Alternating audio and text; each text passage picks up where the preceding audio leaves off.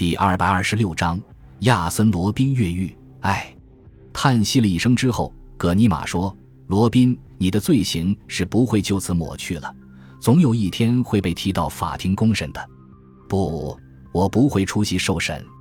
为什么？你是否以为我会在这儿久待？若没有必要，我可不想在这久留。如今这种需要已没有了，所以我想我近几天就会离开这儿。当然，最好是在公审举行以前。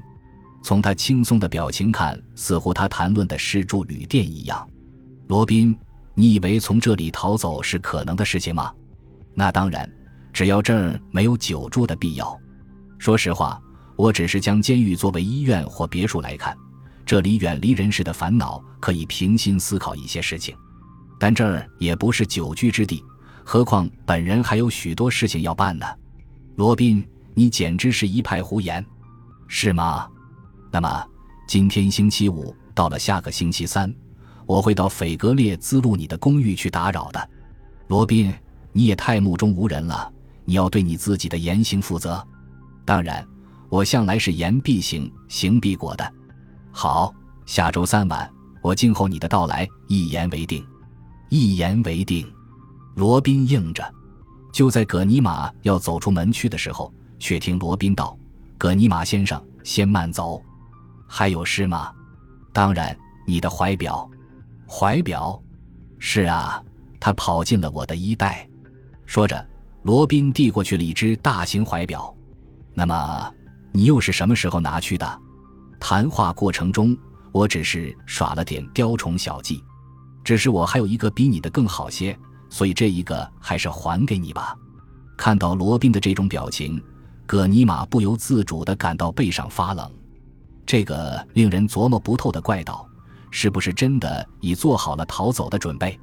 也保不准他的计划真会成功呢。任何事情对罗宾而言都难不住他，他有飞檐走壁、摧坚拔窟的本领。那么这一次他会运用什么样的方法呢？是靠蛮劲硬来，还是智取？现在看来，这座闻名遐迩的山地监狱，尽管壁垒坚固。戒备严密，但要拘禁住怪盗罗宾，恐怕也是不可能的。此时的葛尼玛仿佛一下子清醒了，一扫方才的平和心情。他知道他所面对的敌人更有着顽强的另一面。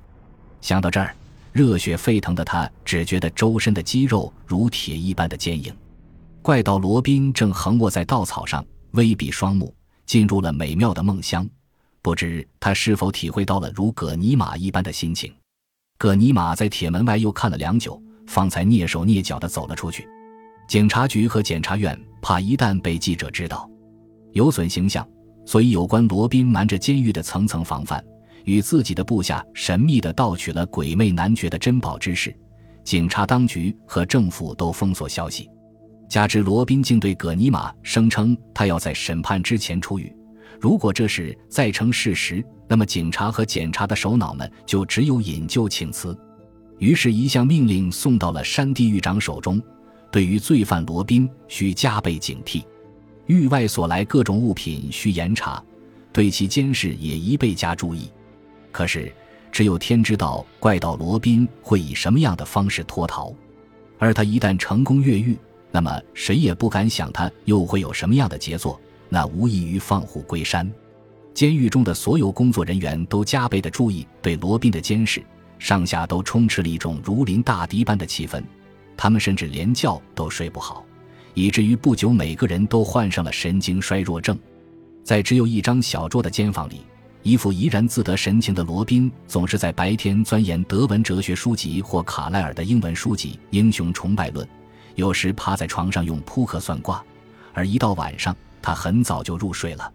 当看守来到跟前，他总客气地和他们聊天。没有人知道他心中的想法，以至于看守们整天提心吊胆、疑神疑鬼。先生，有人造谣说我跟外界有联系，可不要因这些空穴来风费神，否则会神经过敏。有目共睹，我白天看书，晚上入睡，哪有功夫去办别的事情？话虽这么讲，可这一天的。大陆日报却登出了他的一封投书：“编辑先生，贵报最近曾刊载了有关本人的没有根据的报道，令本人甚感遗憾。”故此决定受审之前拜望贵报，望能一听高见。见报后，保安处长就从报社找到了原文，核对后确认，这果然是罗宾的亲笔。保安处长怒火冲天：监狱长的工作到底是怎么做的？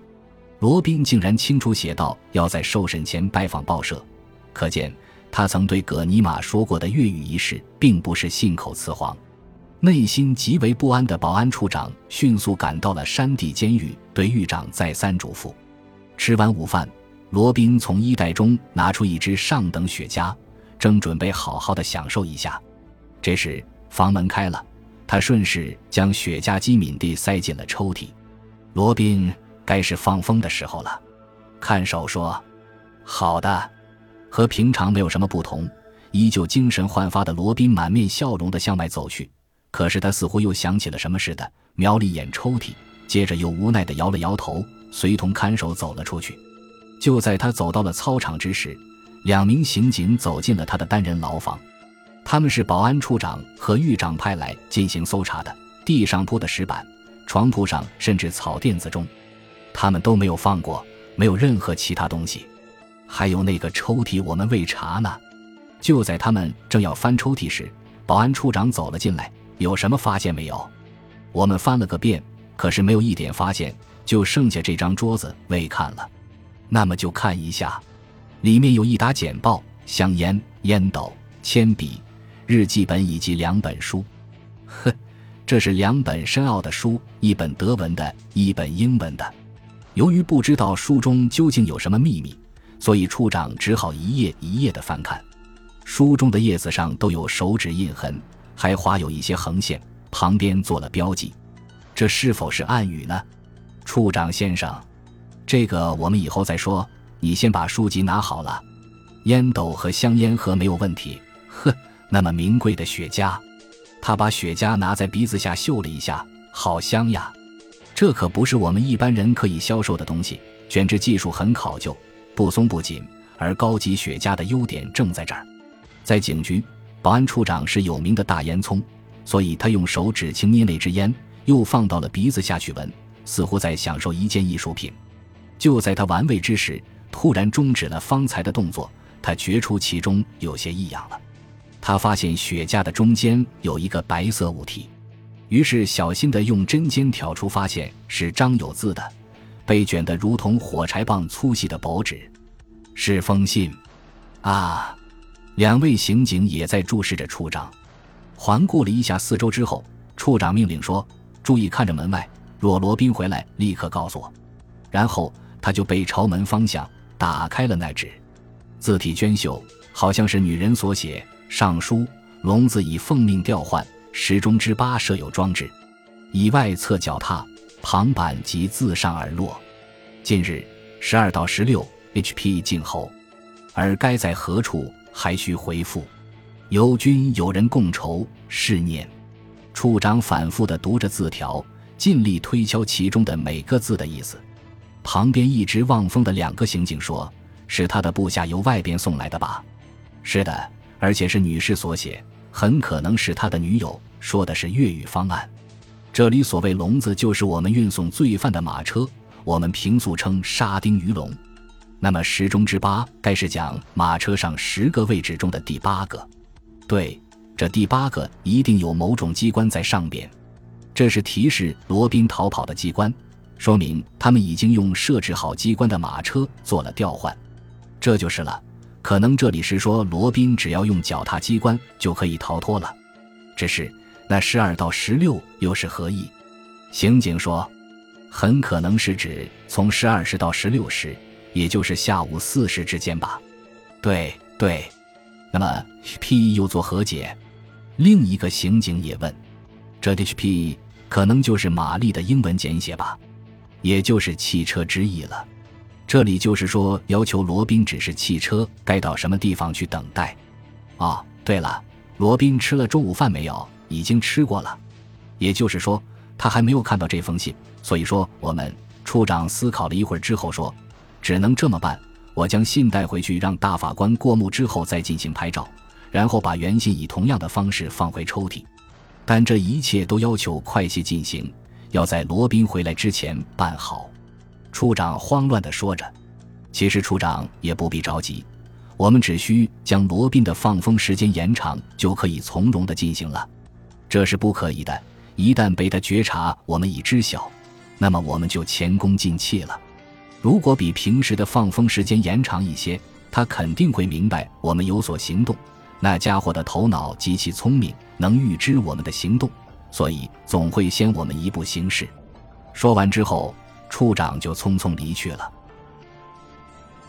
感谢您的收听，喜欢别忘了订阅加关注，主页有更多精彩内容。